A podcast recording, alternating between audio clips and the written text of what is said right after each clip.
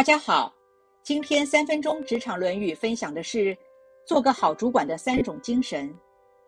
子路问治理百姓的方法，孔子说要以身作则，要为百姓操劳。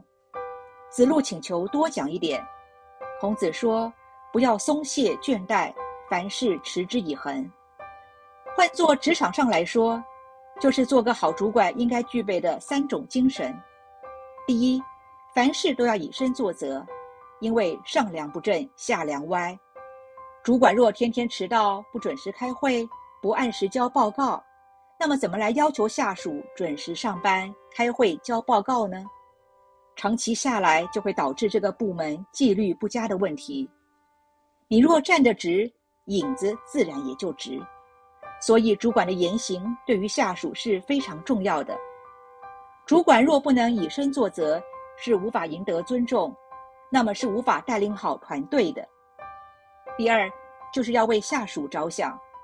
主管除了培训下属外，也要协助下属学习成长，并且帮助下属规划未来升迁的道路。主管要真诚的关心下属，除了工作外，也要关心下属的家庭生活。如果下属得到家庭的全力支持，那么一定能提高工作效率。姜太公要求带兵打仗的人，要从热爱士兵的情感出发，关心体贴士兵的生活疾苦，从而形成上下级之间亲而不离、信而不疑、情同父子、亲如手足的人际关系。待人待心，如果赢得下属的心。那么这个团队一定稳固团结。第三就是持之以恒，不要松懈倦怠，也就是不断的自我要求，以身作则。